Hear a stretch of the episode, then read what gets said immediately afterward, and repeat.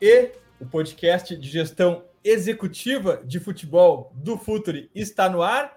Aqui não tem clickbait, não tem suspense. A gente já começa, para quem está no YouTube, já sabe quem é o convidado. Para quem está no Spotify, a gente não vai fazer nenhum tipo de mistério. Começamos apresentando Paulo Brax, executivo de futebol. Bem-vindo de volta ao Futuri, Paulo.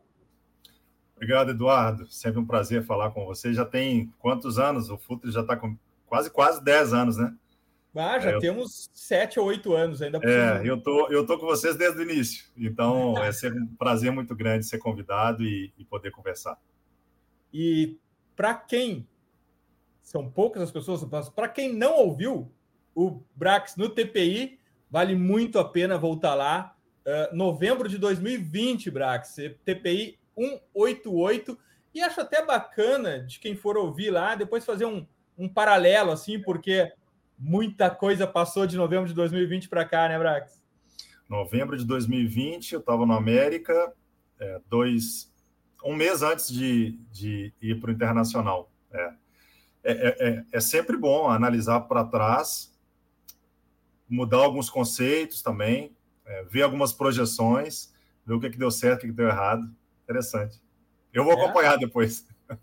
Não, e, e, e bacana porque eu sei que no processo seletivo o podcast foi ouvido também. Então, talvez esse seja ouvido também nos próximos processos seletivos. E aí, quem fizer essa, essa escuta vai poder ver a evolução de lá para cá. Mas antes da gente começar a conversa propriamente dita, uh, é legal a gente falar que sempre quando a gente vai uh, montar um negócio ou um produto digital ou algum conteúdo, Uh, os especialistas sempre nos falam para imaginar a persona, né? Para quem a gente está falando. E a, gente, e a persona para quem a gente está falando aqui, Braco, são os alunos da certificação Executivo de Futebol 2024 do Futre, do Futre Academy, porque esse é um conteúdo aberto, mas é um complemento às aulas, às, aos debates, ao relacionamento que a gente está tendo lá, de forma absolutamente incrível, com curadoria do, do Ricardo Moreira, Rico Moreira, executivo do Orlando City, mais que executivo agora, né? VP de futebol, VP esportivo do Orlando é. City e da MLS. Para quem quiser saber mais sobre esse e os demais cursos, cursos inclusive de entrada, análise de, análise de mercado, análise de dados, análise tática, vai lá em futuri.com.br barra cursos. E a gente está aqui, Brax, para falar de gestão executiva no futebol um pouco diferente do que a gente falou naquele momento, mais sobre o projeto América. Hoje a gente está falando sobre a profissão, sobre o cargo, sobre as responsabilidades do executivo de futebol, mas eu acho que a gente pode começar essa conversa contigo falando como que tu entrou na gestão executiva do futebol, como que chegou até aqui, Brax. Sou advogado de formação, me concluí meu curso, me graduei em 2003 e ali eu já começo a fazer o meu primeiro, primeiro namoro com, com o futebol, que sempre fui muito apaixonado com o futebol, mas uma paixão é, de arquibancada, de jornal na época, né? A gente via poucos jogos pela TV, muitos jogos pelo acompanhava pelo jornal impresso. E nunca tive ninguém na família que jogou futebol, nunca tive ninguém na família voltado para o esporte não joguei futebol, é, diferente de alguns colegas meus, nunca tive o sonho de jogar futebol. E Interrompido ao... por uma lesão no joelho, como é o não, caso. Não, nada, nunca. Eu, eu jogava basquete, né? Até jogava, modestamente jogava até bem, mas é, a altura facilita. Mas eu nunca quis jogar futebol, nunca tive o sonho de ser jogador de futebol. É, e ao formar em direito, eu busquei é, uma, uma especialização em direito desportivo é, a Lei Pelé, de 1998, a lei federal, ela trouxe a extinção do passe três anos depois, então foi 2001, e aquilo ali me despertou uma curiosidade muito grande de estudar mais, de entender mais como isso funcionava no âmbito legal, jurídico, não só é, no Brasil, mas no mundo, a questão do passe, é, as especificidades de um contrato de trabalho de um atleta profissional de futebol. Então, a partir dali, Eduardo, eu defini que eu queria trabalhar dentro do esporte, o meu esporte que eu gostaria de trabalhar era o futebol. É, meu sonho, aí sim, meu sonho sempre foi ser diretor de futebol. Eu tinha, é, anos, anos depois, eu tinha quem me inspirar, daqui a pouco a gente fala disso. É, então, eu trilhei muito a parte jurídica para acadêmica. Fiz curso de Direito Desportivo, foi um dos pioneiros em Minas Gerais de abrir um curso de, de pós-graduação em Direito Desportivo ao lado de amigos na época. E após alguns anos trilhando aula, é, palestras em universidades, em faculdades no Brasil, nas principais capitais, para falar do direito desportivo, é, de contrato de trabalho eu fui para a justiça desportiva. E aí eu começo a minha trajetória é, profissional, mas ainda não tão profissional, porque eu fui auditor do STJD do futebol em 2008 e é um cargo é, de voluntário, é, não é um cargo remunerado, não é uma profissão, não é um trabalho. Mas foi o meu primeiro passo dentro é, do futebol, porque é um STJD do futebol. Eu saio da parte acadêmica, vou para a parte jurídica e me, começo a me aproximar da carreira que eu sempre busquei me qualificar e me preparar para estar. Uh, comecei alguns cursos, fiz especializações. Do STJD foram seis anos julgando as principais competições esportivas do Brasil. Eu recebo um convite para iniciar um novo processo, um no, uma nova gestão na Federação Mineira de Futebol, em 2014. É, exatamente ali, próximo da Copa do Mundo, do período da Copa do Mundo no Brasil, em 2014. Então, de 2008 a 2014, eu fui membro do STJD do futebol como auditor. E 2014, eu recebo o convite do então recém-empossado presidente da Federação Mineira, o Castelar, para uma nova gestão na Federação Mineira. A Federação Mineira, à época, ela, ela, ela praticamente era uma federação sob interdição, é, sobre intervenção jurídica. Então, a gente faz ali um, um trabalho de reestruturação na entidade e eu assumo a pasta de competições. Então, eu trilho parte acadêmica, parte jurídica e parte administrativa de organização de competições. Eu fico quase quatro anos na Federação Mineira organizando competições profissionais e de base. Nas competições de base, Eduardo, eu me aproximo muito do movimento do futebol de base, muito importante no Brasil e que auxilia todos os clubes formadores do Brasil a ter uma melhor gestão na, na formação, na transição. É, a Taça BH, eu participo ativamente como, como gestor técnico dela, de ouvir uma reivindicação dos clubes de reduzir a, a faixa de idade sub-20 para sub-17, ela se torna a compet maior competição sub-17 do Brasil à época, porque não havia o Campeonato Brasileiro Sub-17 no Brasil, a CBF não organizava o Campeonato Brasileiro Sub-17. Me aproximo muito da base. E também nessa minha gestão de qualificação, de estudo, é, eu tinha quase certeza que eu começaria minha trajetória no futebol pela base. Por gostar, por me sentir bem é, trabalhando com base. E um dia surgiria a oportunidade. Eu apresento um projeto para o América ali em 2017 para 2018. Eu, eu via que o América ele não tinha um gestor específico de base, ele tinha um gestor que era do profissional e da base, além de um CEO. O CEO era o Paulo Assis, o diretor profissional era o Ricardo Drubis, que é um mestre para todos nós é, aqui em Minas Gerais e no Brasil também. Mas ele acumulava as funções. É, e naquele momento o América é, aceita esse, esse desafio meu, num projeto que eu apresentei, é, na cabeça do Marco Salum, que é um, um dos maiores gestores que tem no futebol brasileiro, de me dar essa oportunidade de abrir a porta para mim. A partir dali, Eduardo, eu faço um trabalho de gestão na base do América, de formação, de transição. Da base do América, eu vou para o profissional do América, então realizo esse meu desejo de carreira, esse meu objetivo de carreira, de chegar a diretor profissional. Na época que eu começo, a diretor profissional, hoje diretor executivo, também diretor esportivo, no âmbito estrangeiro eles falam muito diretor esportivo.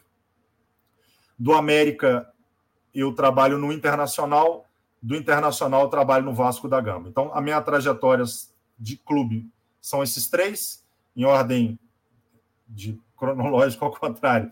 É Vasco da Gama, Internacional, América, antes do América, Federação Mineira, STJD, e a minha formação em Direito, que me ajuda até hoje é, ter conhecimento jurídico para minha pasta. Então, eu, eu, eu sempre recomendo a quem quer ser diretor executivo que se saiba o que quer, busque, vá atrás desse, desse sonho, porque geralmente é um sonho trabalhar com futebol. Nem tudo é glamour no futebol, pelo contrário, né? É um cargo que você tem que se preparar para ser vidraça, para ser cobrado, para ter pressão, para lidar com isso, né? O futebol para nós não é lúdico, não tem nada de lúdico no futebol, para mim não tem, é, para os alguns executivos também não, mas é se qualificar, buscar aprender, buscar estudos no Brasil, fora, é, e fazer o seu trilho de tempo, né? É, eu acabei sendo diretor profissional antes do que eu planejei. Mas isso não significa que eu me considero à época despreparado quando eu assumo a América, até porque foi um trabalho de, de, de muitos elogios é, de todos no meu primeiro trabalho profissional. Que eu não Brax. fiz sozinho, evidentemente. Como executivo também não trabalha sozinho. Brax, olha só, o cargo de executivo ele ganhou muita notoriedade na última década, ele cresceu muito. Talvez nos últimos 5, 6, 7, nem tanto 15 anos atrás, mas algo menos que isso. E ele ganha uma exposição como o contratador, né? O cara de mercado, é o cara que tem a, a, a caneta para contratar jogadores. Pelo menos é esse o, o, o, essa imagem que chega na, na mídia. Mas na verdade é bem mais profundo que isso e às vezes nem é tão isso. Brax, assim, ó, já que a nossa persona é quem está estudando para ser um executivo de futebol, o que, que um executivo de futebol faz? Eu te, eu te pergunto isso, mas eu já imagino que cada clube tem o seu universo próprio sobre isso, né? É, não tenho dúvida. Cada clube tem o seu universo, cada clube tem a sua cultura, cada clube, Eduardo, tem o seu projeto desportivo. E quando você, você fala de um executivo, aí dentro do seu gancho, do executivo ser é, reconhecido por contratações, o executivo, na minha opinião, ele tem que ser julgado pelo objetivo desportivo que foi apresentado ao profissional. A gente não chega no clube definindo nós, os executivos, o que nós devemos fazer, o, onde o clube pode chegar, em quanto tempo pode chegar e como chegar. Então, os clubes eles precisam de projetos desportivos e todos os projetos desportivos eles são eles são dignos. Não são todos os clubes que ganham, não são todos os clubes que são campeões, e título para alguns clubes não necessariamente é levantar a taça.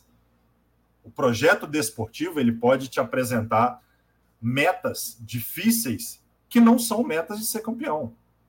O executivo ele é ainda hoje, né, 2024, ele ainda é julgado por contratações.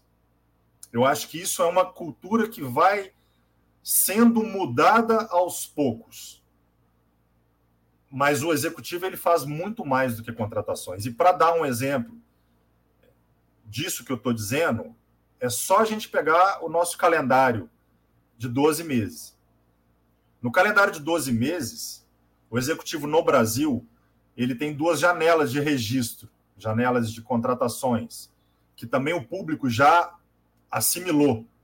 Isso é legal. Quanto mais informação, mais o público assimila, torcedor, imprensa como assimilaram anos atrás o bid, né? O jogador tem que estar no bid. Isso demorou um pouco todo mundo pegou. Isso é ótimo. Todo mundo agora pegou a janela de contratação. Janela de contratação, somada às duas janelas, dão o quê? Três, quatro meses no ano. E os outros oito. Então, a, o período de registro, o período de transferências de mercado, ele é menor do que o período sem registro, sem contratação. O executivo, ele obviamente depende de cada clube, a sua atribuição, mas em regra, o executivo ele é o gestor de pessoas dentro daquele centro de treinamento. E por gestão de pessoas passa por staff, comissão técnica, funcionários, às vezes funcionários invisíveis dentro de um clube, que fazem toda a diferença para a bola entrar no sábado e no domingo dentro da rede a favor. E jogadores, que são os protagonistas e vão ser sempre os protagonistas dentro do universo do futebol. Sempre foram, são e sempre vão ser os jogadores. Então, gestão de pessoas dentro de um centro de treinamento, gestão para cima, vertical, e aí cada clube vai ter a sua carteira, é presidente, é dono, é CEO, é grupo, é conselho. O executivo tem que lidar com essa turma em cima. E tem que lidar porque, às vezes, é cultural do clube o perfil e a natureza dessas pessoas. O executivo tem que lidar com a imprensa, cada vez mais. E uma imprensa que antigamente era uma imprensa de um jornal, até falei isso no início, um jornal impresso, que você sabia no dia seguinte os resultados do dia anterior e os comentários daquela partida. Hoje em dia, não. Hoje em dia, qualquer pessoa abre o seu computador, coloca o nome e sobrenome e vira um canal. Então, isso também faz parte do lidar com a imprensa, não necessariamente imprensa jornalista, imprensa como um todo, comunicadores, lidar com a imprensa. Mídia, né? A mídia em geral. Mídia. Mídia, perfeito. Melhor do que a imprensa. Mídia. Lidar com torcida. Você precisa lidar com o torcedor. O executivo hoje ele é uma vidraça. O executivo hoje ele é visado. O executivo hoje ele já não é uma figura qualquer mais no contexto de um clube. Ele é cobrado, talvez ele é o segundo mais cobrado só depois do técnico dentro do universo do futebol. Então ele tem que lidar com o torcedor, ele tem que lidar com mídia, ele tem que lidar com o dono ou o presidente, ele tem que ter a gestão de pessoas e ele é o responsável pelos contratos dos atletas da comissão técnica. Ele é o responsável por janela de transferência, para montagem de elenco, que é o que mais seduz as pessoas a trabalharem como executivos, a janela, a montagem de elenco, a liberação de atletas, a contratação de atletas, a compra, empréstimo, isso seduz mesmo. É, e é um dos itens. E ele tem que, obviamente, lidar com as entidades, lidar com as federações locais, lidar com a CBF, lidar com as entidades internacionais, com a Comebol, com a FIFA. É, hoje em dia se exige um executivo cada vez mais qualificado. O idioma é essencial. Hoje, o, o inglês, ele, ele hoje, ele já nem é mais um requisito é, de plus não é diferencial mais. Não é. Então, tudo isso é o executivo. E ele é o, ele é o, o responsável é, direto, na maioria das vezes, é, pela organização do clube, do projeto do clube. Mas esse projeto precisa ser entregue pelo clube. E as minhas experiências, as minhas três experiências de clube, Eduardo, foi completamente diferente em termos de projeto e planejamento. Então, por isso que cada clube tem o seu DNA, a sua cultura, o seu caminho a seguir. Mas para essa turma que está se formando, e até executivos que já trabalham e que estão no curso, como você comentou comigo, eu acho que a briga é briga, né? Não gosto de briga. É, a, o nosso, a, nossa, a nossa reivindicação de classe tem que ser a cobrança pelo resultado desportivo de acordo com a meta que foi entregue pelo clube.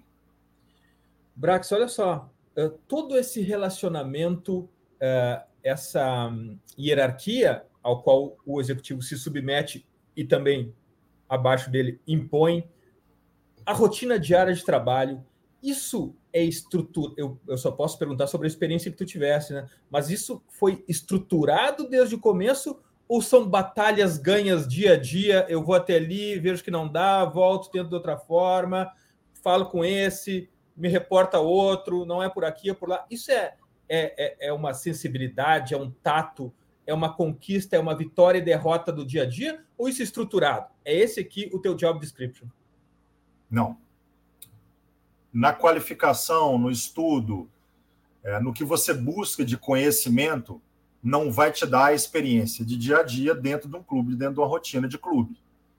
E para mim foi completamente diferente. Eu saí de um tribunal, eu saí de uma federação, e entrar num clube. Ali é o futebol de verdade. Não que os outros não sejam futebol, me entenda bem, mas o futebol ele respira dentro dos clubes. A federação existe para organizar campeonatos dos clubes.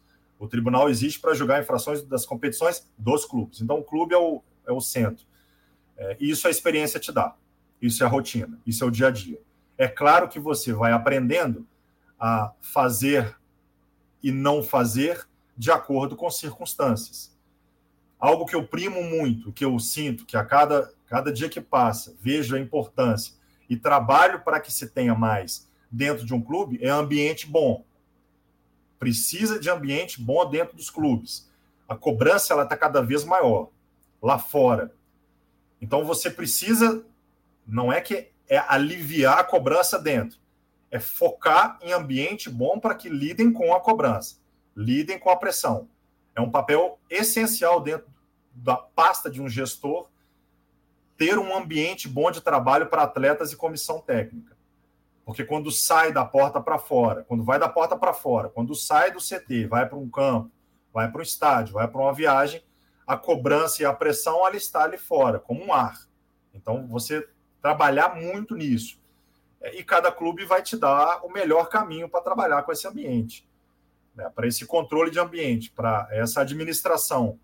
É, eu, e hoje em dia, como eu, eu li no, no, livro do Ancelotti, é, dizendo que é, os clubes hoje são empresas tão grandes, mas tão grandes, que não podem ser mais geridas por uma pessoa só. Então, esse papel também não é só do executivo. Esse papel tem que ser de todos, ele é repartido, ele é democrático.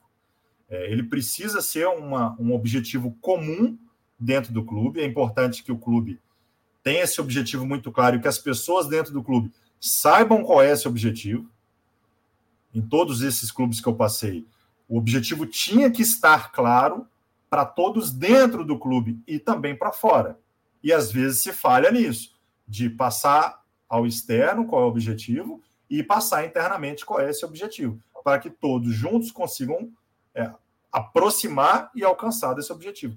Mas não há um manual que vá te dizer como agir.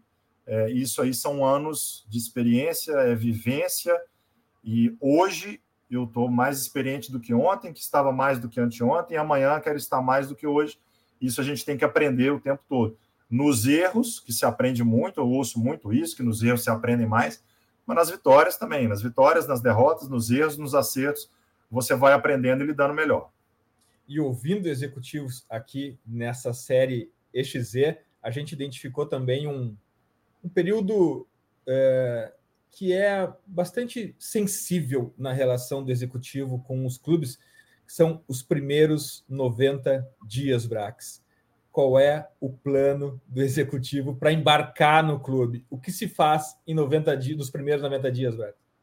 Ainda bem que eu sempre tive 90 dias, porque teve colega meu que nunca chegou a 60, né? Isso acontece muito. O executivo tem executivo que é demitido com 30 dias, 40 dias, 50 dias. Hein, Brax, eu vou ter que eu vou ter que ter mais cuidado agora no currículo dos meus convidados para ver se eu posso fazer essa pergunta ou diminuir o prazo. Não, mas é uma oportunidade, talvez, do executivo mostrar o que aconteceu. É, que às vezes a gente não tem essa oportunidade de mostrar. É, vai depender do clube, Eduardo, obviamente. É, e esses 90 dias, eles são é, primordiais, pode ser 90, pode ser 60, pode ser 30, é, para conhecer minimamente os processos as pessoas. E cada vez mais você ter a leitura o quanto antes do que está mais gritante para ser é, é, para você atuar. A, a, a, labareda está mais alta aonde? Porque todo clube, todo clube tem labareda alta. Todo clube. O, Bayern de Munique, 10, 11 anos campeão seguido da Alemanha, todos os anos ele teve uma labareda. Está é, tendo esse ano. Só, só, pra, só nessa esteira, o que a gente aprendeu aqui também é que todo projeto esportivo é frágil. Por mais que ele pareça ser imbatível, ele é frágil. É uma venda de um atleta, é a saída de um profissional, é uma, duas derrotas e acabou o projeto. É. é. Em alguns locais, é, é, é, obviamente que é mais duradouro, mais longevo. Mas, por exemplo, no futebol brasileiro, a gente vê uma, uma, uma troca muito grande é, de primeira, segunda, terceira colocação todo ano. E eu, eu isso é, é bom para quem quer trabalhar dentro do Brasil, porque aqui é muito competitivo. É, você agindo da forma correta, fazendo um processo de uma forma é, bem otimizada, você consegue bons resultados. Agora, os 90 dias é para identificar qual que é essa labareda mais alta, é, agir nela. É, às vezes, em 90 dias, você não consegue agir em todas as áreas. Uma exigência que eu tenho e que todos os profissionais precisam ter cada vez mais, a gente está em 2024, é profissionalismo no clube como um todo. É, e eu vejo poucas pessoas falando não do profissionalismo no futebol, porque precisa, existe e sempre se fala disso, mas profissionalismo nas atividades meio também dentro do futebol. É, eu não vejo muitas pessoas falando isso, mas a gente precisa cuidar muito das atividades meio. É o jurídico, é o RH, é o marketing, é o comercial. É, é, isso interfere demais na atividade fim, que é futebol. E tem clube que não entende que atividade meio é atividade meio. E tem clube no Brasil que passa um muro e fala assim: eles lá no futebol, não é eles lá no futebol. O clube é de futebol, ele pode até ter outros esportes, mas a atividade fim é o futebol.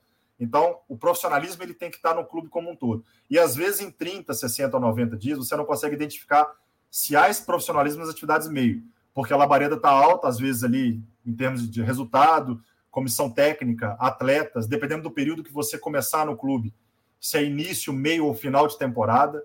É, então, eu entendo que o executivo ele, ele tem que chegar, identificar o que, que precisa da ação dele.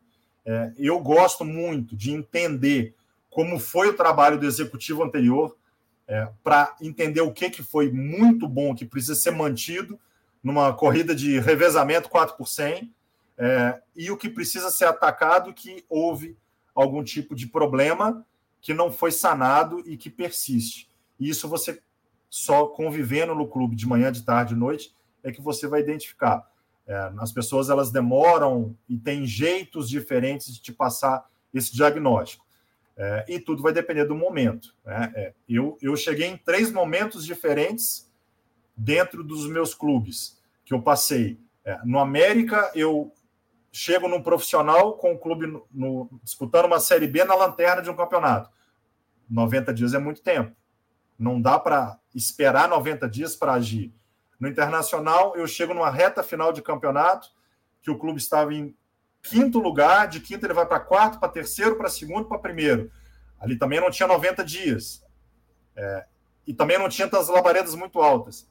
E no Vasco também chego no meio de uma temporada de uma Série B com objetivo de acesso, que também não tinha 90 dias para poder executar, talvez na virada da temporada. Aí sim. É, então, às vezes, também esses 90 dias são suficientes para você identificar o que você tem que fazer e talvez o que você tem que fazer lá na frente porque não dá tempo de fazer de imediato. É, eu, acho, eu acho bacana essa parte que tu mencionou e, e, e, e vale a pena para os estudantes aqui da certificação e para eventualmente algum torcedor que esteja nos ouvindo também, é que são os, o clube trabalha com células, né? E essas células muitas vezes elas não se relacionam. E até no exemplo que deste, eu também tenho um exemplo para dar de um clube que nos procurou. Ah, a gente está interessado aqui no futebol, de contratar o radar de transferências de vocês, para ver onde estão nossos atletas da base. Poxa, mas o clube já é nosso cliente, a gente já fornece para o jurídico. Só que o jurídico e o futebol não se falam. É assim como os clubes que a gente vende o Footlink e que tem um desconto para o clube divulgar. Cara, assim, ó, a gente paga mais, não vai no desconto, porque se a gente envolver o marketing, vai complicar tudo e esse negócio vai demorar três, seis meses e não sai mais. E a gente está precisando agora da ferramenta. Então, assim, é uma coisa que os clubes ainda precisam melhorar muito, é essa comissão interna. Mas, Brax, outro ponto que foi muito importante que tu mencionou agora, é, a questão do projeto. Lá, há seis anos atrás, cinco anos atrás, quando a gente começou a trabalhar com, com clubes, ah, eu quero um lateral direito. Beleza, lateral direito que ataca espaço, que defende a área, alto, baixo, qual budget. Cara, um lateral direito qualquer. Hoje não. Hoje os clubes já chegam com a demanda bem específica. Em quatro anos a coisa mudou muito. Os clubes que tu tem conversado imagino que as pessoas têm te procurado, os clubes têm te preocupado, te procurado. Falam em projeto contigo? Tem um projeto ou querem contratar o Brax e ponto? Como é que é essa relação de contratação? Bom, como é uma plataforma que a gente passa um pouco da experiência nossa, eu acho que isso também ajuda. Né? Eu, eu vou falar da minha experiência dos três clubes, tá?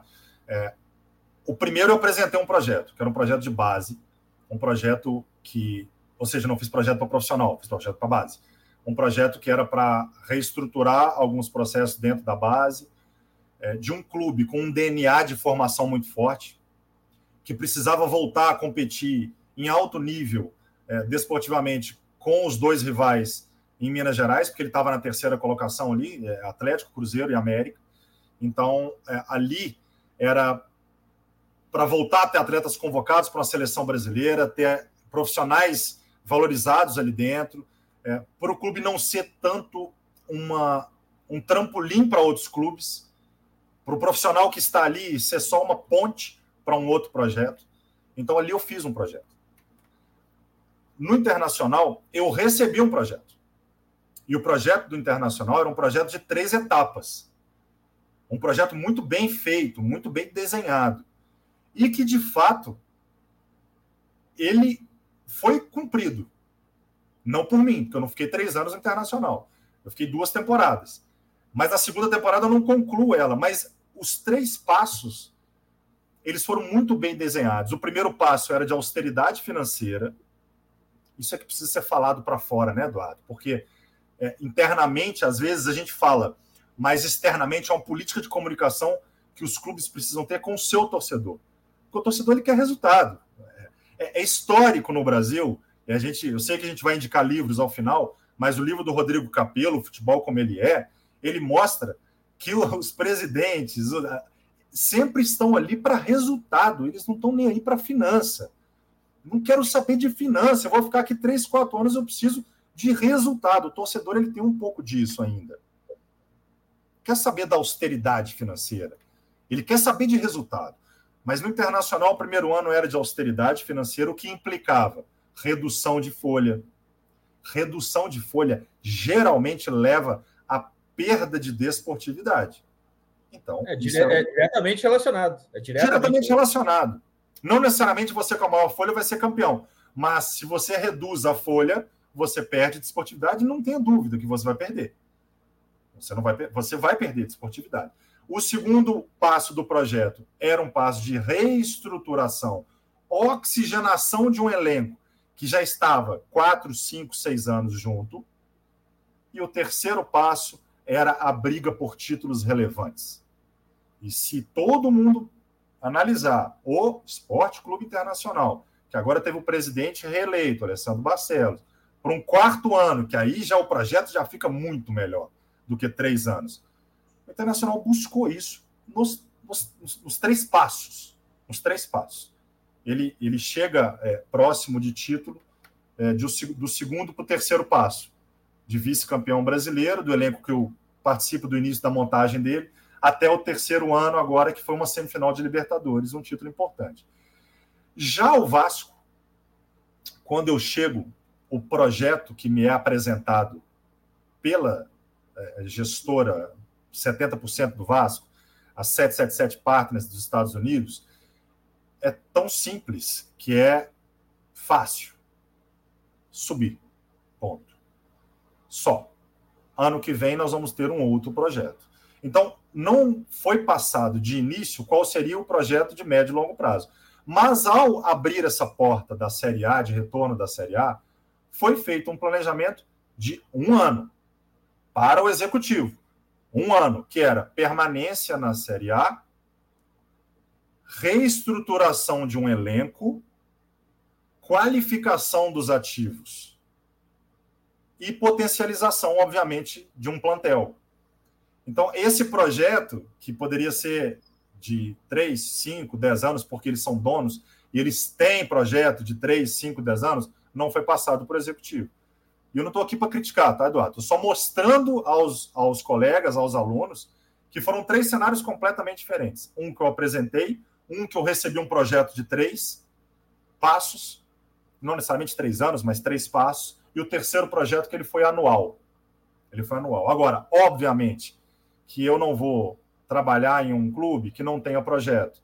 Eu não vou trabalhar em um clube que não sabe o que ele quer. É aquela velha máxima de você não sabe o que você quer, qualquer caminho serve. É, esse tipo de clube, sem essa gestão organizada e profissional, ele está fadado ao fracasso. Ele vai ficar correndo atrás do próprio rabo, entra ano e sai ano.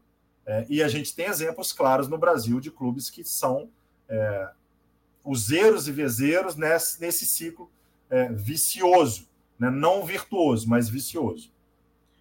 Brax, eu preciso é, abordar uma questão de conexão com outro cargo relevante e chave no departamento de futebol, é o treinador. Como é a relação com o treinador? Como eu contrato um treinador e por que eu demito um treinador, Max?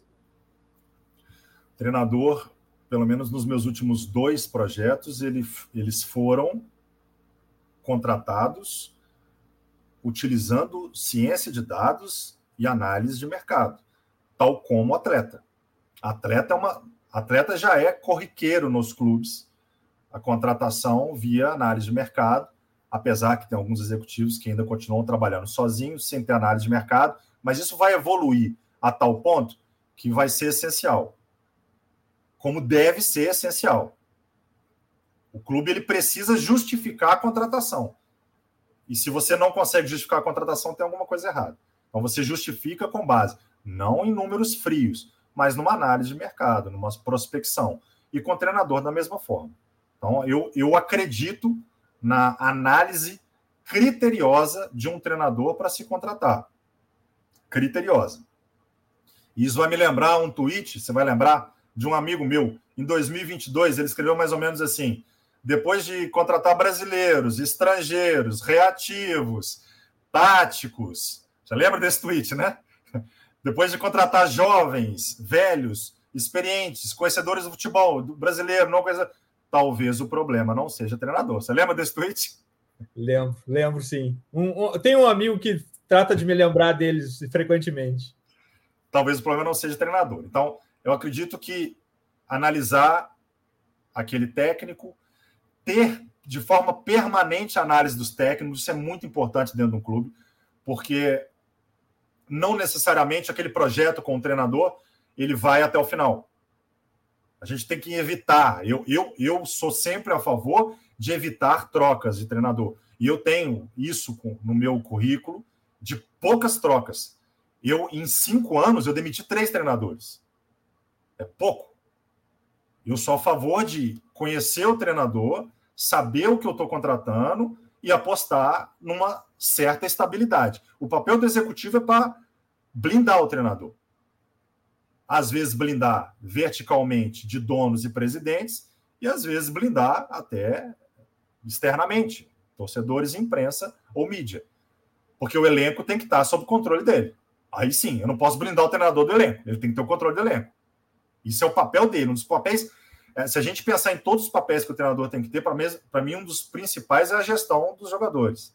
Ele precisa ter gestão de jogadores, ainda mais no Brasil, que os elencos são 25, 30, 30 atletas e jogam 11.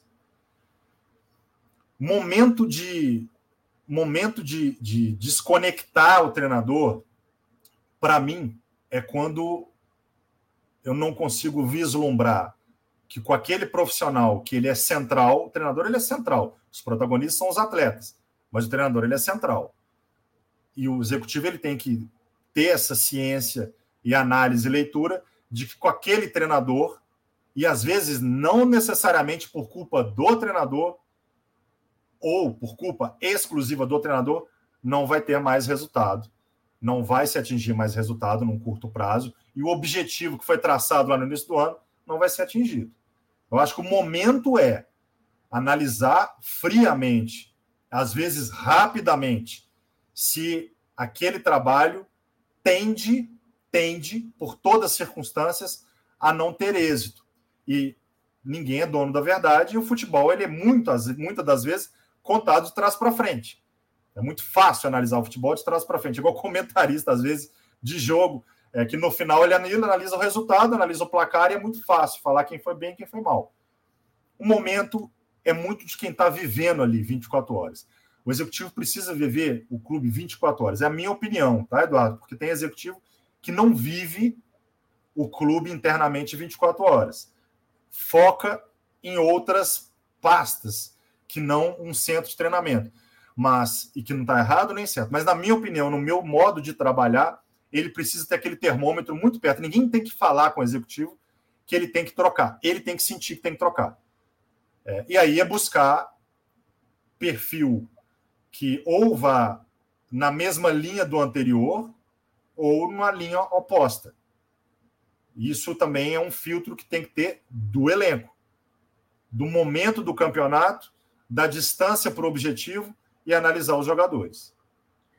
Embrax, aqui pela, pela parceria, consultoria, relacionamento que a gente tem com clubes e pelos estudos que a gente faz diariamente, a gente entende que na configuração atual da indústria, o departamento de mercado hoje é o departamento mais importante de um clube, por questões macroeconômicas, pelo fluxo de, do dinheiro, pela quantidade absurda de talento que tem no Brasil. Como é o teu enfoque em relação ao departamento de mercado, tanto dos clubes que tu trabalhou como nos próximos? O que, que tu pensa sobre o departamento de mercado? O que, que deve se abordar, o que, que deve se focar e qual é o plano para isso, Brax? Na minha opinião, total. Total. Tanto que no meu último clube, eu anexo a minha sala à sala dos scouts. Então, é, é mais símbolo do que, que é para mim a importância de um núcleo de análise de mercado, é, não tem. O que eu quero dizer com isso? Que eu quero que eles estejam próximos do executivo nas tomadas de decisão dentro de uma janela de contratação, dentro de uma janela de registro ou previamente essa janela. As análises ali dentro, elas têm que ser diárias, do nosso elenco, dos nossos jogadores e externamente.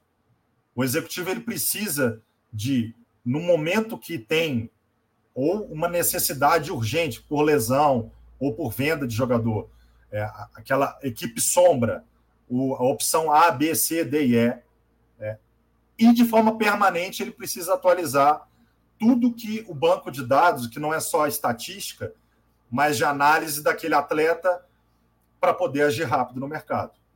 É, eu não consigo conceber hoje é, um, um, um, executivo receber indicação de forma passiva de um nome de um atleta através de empresário, porque isso vai continuar acontecendo e é o trabalho dos, dos intermediários. Tem intermediário que não, não faz isso mais, de ligar oferecendo o jogador. É, eles já estão num nível que eles só recebem a ligação porque sabem com os jogadores que eles trabalham mas muitos intermediários eles têm esse hábito ainda e não o julgo por conta disso, é o trabalho deles também. Não consigo conceber de receber um nome, passar para um departamento de análise de mercado de scout e eles pediram um prazo para estudar o jogador, para poder é, me dar aí uns cinco. Não, não existe isso. Bom, sei que jogador que é, está jogando na, na, na liga, e aí tem a prateleira da liga, é, e eu preciso atualizar aqui um ou, um ou dois jogos, mas já tenho ele aqui no banco de dados a gente acompanha ele há um ano, há dois anos, há três anos, há quatro anos, há cinco anos, há dez anos.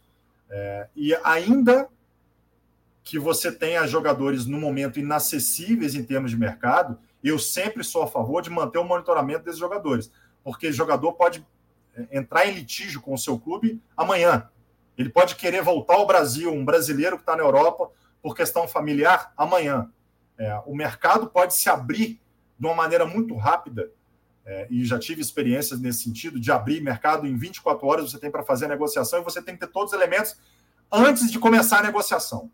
Então, eu entendo como essencial o meu departamento de scout, e ele trabalha diretamente comigo, com uma confiança irrestrita.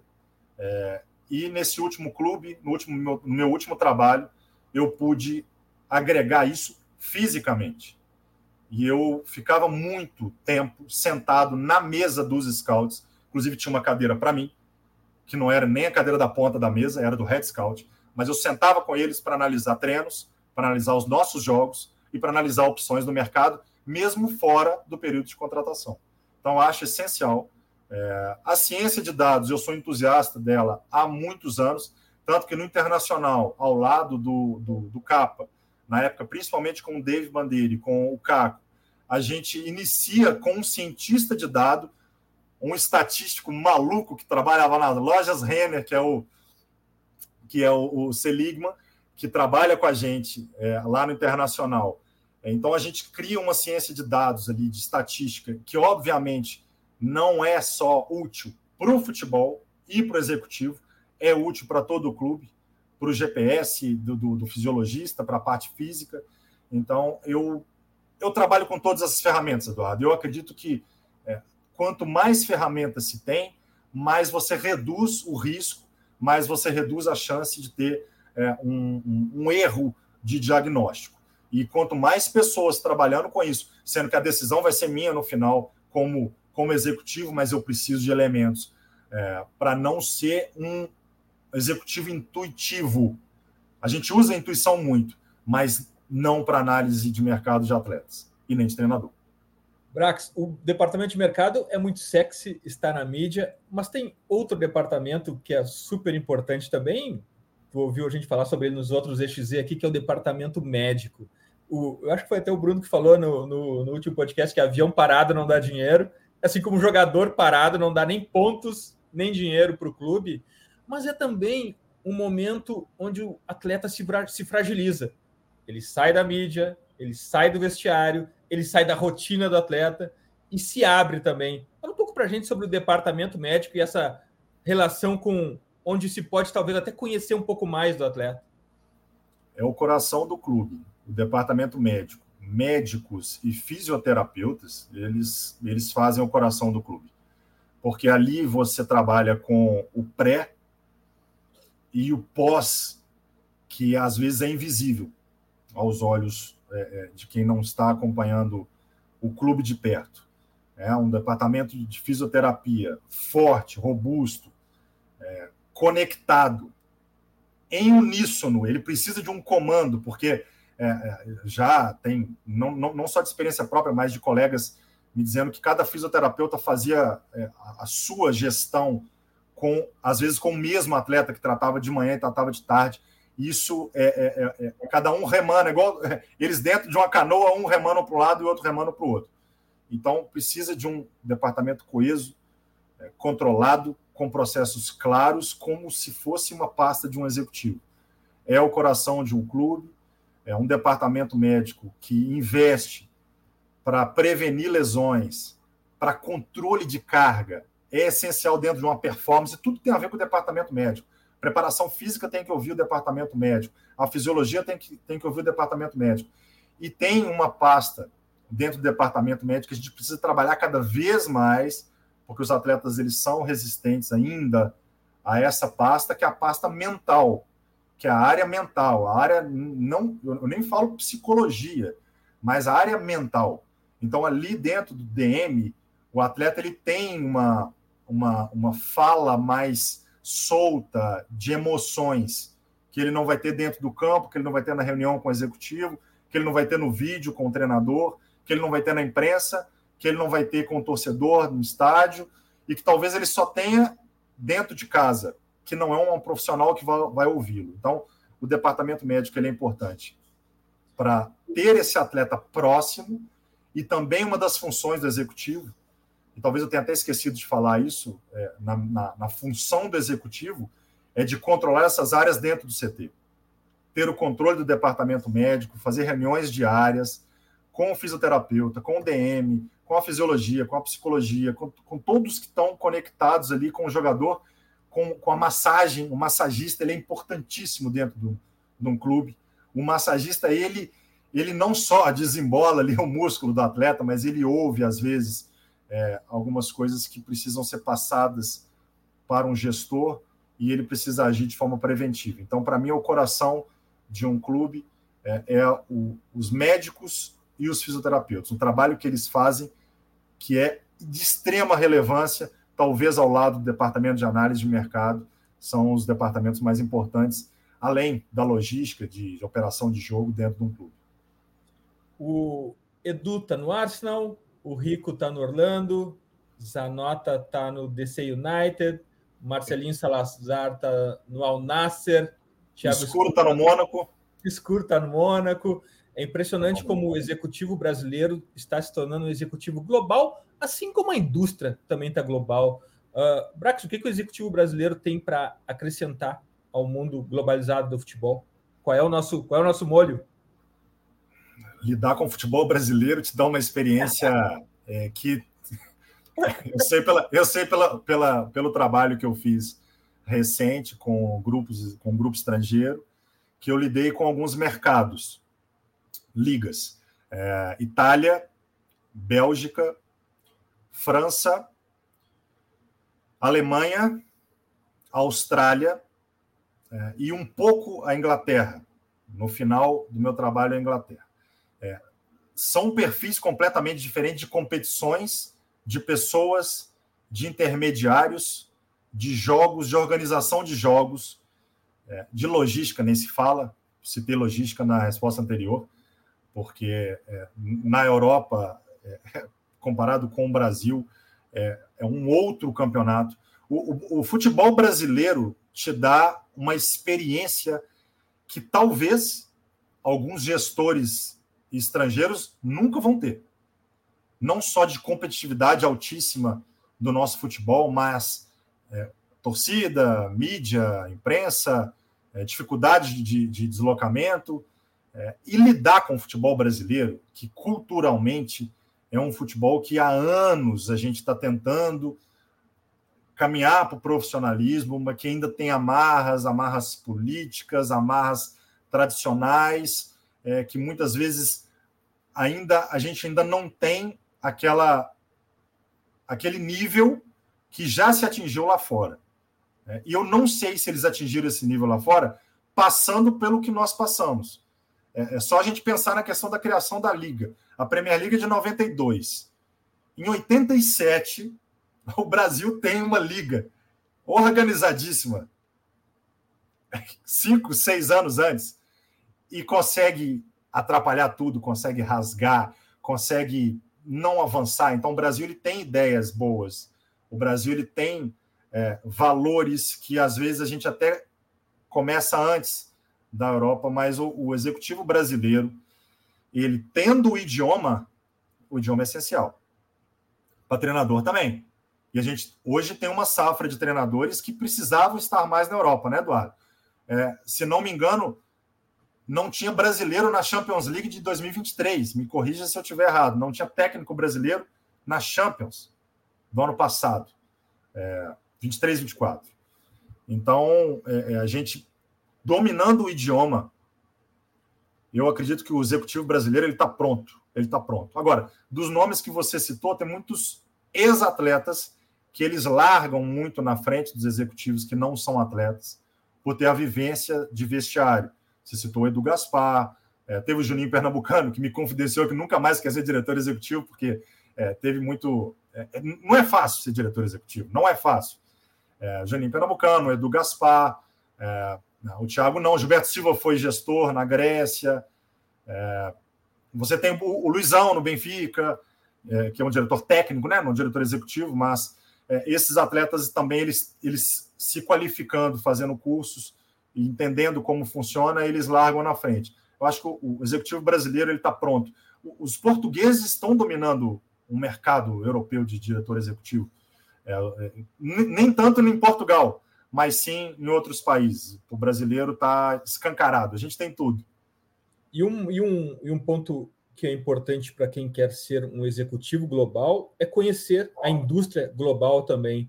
Para que escolher um, um, um, projeto esportivo que te encanta, que tu olha assim, caramba, que bacana esse projeto esportivo, é, é algo que, eu, que, que, é coerente com o que eu penso sobre futebol. O que, que tu imagina, ou um executivo que, que, mesmo sendo brasileiro ou não, te, te, te inspira? Bom, de projeto de clube, é, vou citar dois clubes. Um, um, vou citar três, tá? Vamos lá. Eu vou citar o Porto como um projeto de gestão muito importante. O Futebol Clube do Porto é um projeto de gestão há anos que ele acaba não dependendo. É, ele tem um presidente há muitos anos, óbvio, é, é uma, uma, permanência que às vezes é, é vista com maus olhos aqui no Brasil, mas é um processo de gestão que tudo funciona no clube. É, que eu acho muito importante, muito interessante, a linha reta que eles têm. É, o Benfica, por mais que tenha tido problema é, com os gestores, mas o projeto de base do Benfica é algo estrondoso. É, o, Benfica, o Benfica gerou mais de 500 milhões de euros nos últimos, sei lá, 5, 10 anos em venda de atletas formados na base. E eu vou citar, eu citei o Bayern de Munique há pouco, eu vou citar o Borussia. Porque o Borussia, há 10, 11 anos, sem título alemão, ele, ele é uma máquina de lucro. Ele consegue é, é, arrecadar e ele tem receitas de vendas é, é, é estratosféricas. De, a, a, do Haaland nem foi tão, tão grande, mas é, Dembélé, Sancho, é, Puzilite. Então, assim, é um clube que, que a gestão me encanta. Cada um com o Porto pela gestão, o Benfica pela base, o Borussia pela venda de ativos. É, e, claro, desempenho, desempenho desportivo é, na Inglaterra, a gente tem é, vários exemplos de clubes que, que estão sempre ali dando aula para a gente, que são os nossos paradigmas. É, eu gosto muito do clube que passa muito tempo sem ganhar títulos e mesmo assim continua sendo forte. É, o que aconteceu com o Liverpool durante anos, anos e anos e anos e anos, sem, sem ter uma, uma Premier League é, e continua sendo forte, continua sendo respeitado, continua tendo projeto. É, isso, isso me encanta. Agora, como, como gestores, é, eu, vou, eu vou, citar o escuro, tá? Vou citar o escuro porque a, a, trajetória do escuro é uma trajetória que precisa ser paradigma para os novos executivos. Hoje ele é, é executivo do Mônaco, que até, pelo menos semana passada, era líder do campeonato francês. Um brasileiro que trabalhou no Red Bull e deu muito certo aqui num projeto estável o Red Bull realmente é um, é um projeto muito estável no Brasil, tem uma pressão menor, tem uma. uma, uma é, é, é diferente do clube de massa, né? No tem Brasil. Um plano, né? Tem um plano, né, Brax? Tem, tem e pode ter, né? Aí aquele segredo do. É, um vai puxar o outro, o outro. Assim, ele, ele pode ter, e tem, e tem. É, então, eu, eu, acho que ele é um, é um paradigma. É, como hoje nós temos um executivo na seleção brasileira que tem que ser paradigma, o Rodrigo Caetano precisa ser paradigma para os nossos gestores que estão começando ou que já estão dentro do, do nosso projeto, chegar numa seleção brasileira ou chegar num Mônaco, tá? sem ser jogador de futebol, porque o Thiago Escuro não jogou. Que bacana. Quando a gente começou esse podcast aqui hoje, a gente falou sobre aquela persona, né? O, o, o aluno da nossa certificação executivo de futebol e a gente quer que tu deixe um conteúdo, um livro, porque lá a gente tem uma lista dinâmica que está sempre acrescentando conteúdo. A gente busca, além das aulas, além do relacionamento, além dos podcasts, muito conteúdo para enriquecer uh, o conhecimento de quem está lá. Qual é a tua contribuição para a gente, Brax, nesse, nesse, nessa nossa lista dinâmica de conteúdo? Bom, vou, vou, sair um pouquinho da caixa, como vocês fazem no FUT, tá? Não vou indicar livros relacionados ao futebol. Até porque eu já indiquei. Eu indiquei um no meio do caminho, que foi o do Rodrigo Capello. Poderia indicar. É, o Don Ancelotti, que todo mundo gosta, da, da, liderança, a liderança do Ferguson também é muito, é muito legal. Eu fiquei, eu fiquei curioso, eu fiquei curioso agora para a tua dica futeboleira lá em novembro de 2020. Eu vou voltar lá depois para ouvir. Não lembro, eu não lembro. também não lembro. É, eu estou tendo a oportunidade de, de, ler muitos livros agora e estou aproveitando. Eu vou citar um de rugby que chama Legado, que fala sobre o All Blacks é, da Nova Zelândia. Eu vou citar o do Bill Walsh, que é The Score Takes Care of Itself, eu, eu li em inglês, mas é sobre o futebol americano, um treinador do São Francisco 49ers. E eu não gosto de futebol americano, tá? Eu não gosto de futebol americano, mas me indicaram esse livro, eu achei sensacional. Então, o legado, que é do rugby dos All Blacks, o, esse livro do Bill Walsh, e vou citar do Phil Jackson, Os 11 Anéis do Phil Jackson, os títulos dele pelo Chicago Bulls e pelo Lakers. O que, que eu quero indicar com esses livros? É, o executivo ele precisa trabalhar com liderança, ele precisa lidar com estratégia, com gestão o tempo todo, com objetivo, com pressão. Ele precisa é, ter em mente planejamento, como executar esse planejamento, é, e nada mais justo do que citar gestores de outras áreas, ou treinadores, ou pessoas que, que foram vencedoras dentro do esporte, é, que pode nos ensinar, que pode nos ensinar. É, eu, eu, acho que. que e tem, tem, um documentário que é do, do Arsène Wenger, que é o Invencíveis, que é aquele time de 2003 do Arsenal, que é espetacular também. Então, eu citei aqui três treinadores do futebol internacional, mas esses três livros eu li recentemente e gostei dos três. Tá pronto para voltar para um clube, Rex? Tô pronto. A gente tem que estar tá sempre pronto. tem que estar tá sempre pronto, no instalar de dedos. Tem que estar tá sempre pronto, tem que estar sempre atualizado tem que sempre estudar bastante, acompanhar é, clubes, gestores, treinadores, projetos, é, para você poder sentar com um tomador de decisão e conhecer o clube dele, conhecer a carreira dele, a história dele, o que o clube fez de errado, o que o clube fez de certo. Eu acho que os, os executivos eles têm que estudar os clubes todos os dias. Brax, muitíssimo obrigado. Sabe da nossa admiração por ti, pelo teu trabalho aqui. Uma honra te ter de novo aqui. Não vai ser a última vez, com certeza. Vais voltar aqui. Sabe que portas abertas, volte sempre. Eduardo, obrigado, obrigado. E também quero ter a porta aberta lá de cá, de sempre me, me chamar e eu ter muito prazer em conversar, ajudar, como eu fui ajudado. É, é importante que os executivos se conectem. Tem muita demanda no nosso mercado e que a gente se qualifique cada vez mais para ser cada vez mais é, alguém que vai ajudar o futebol a ser cada dia mais profissional, mais forte, é, que é a nossa paixão.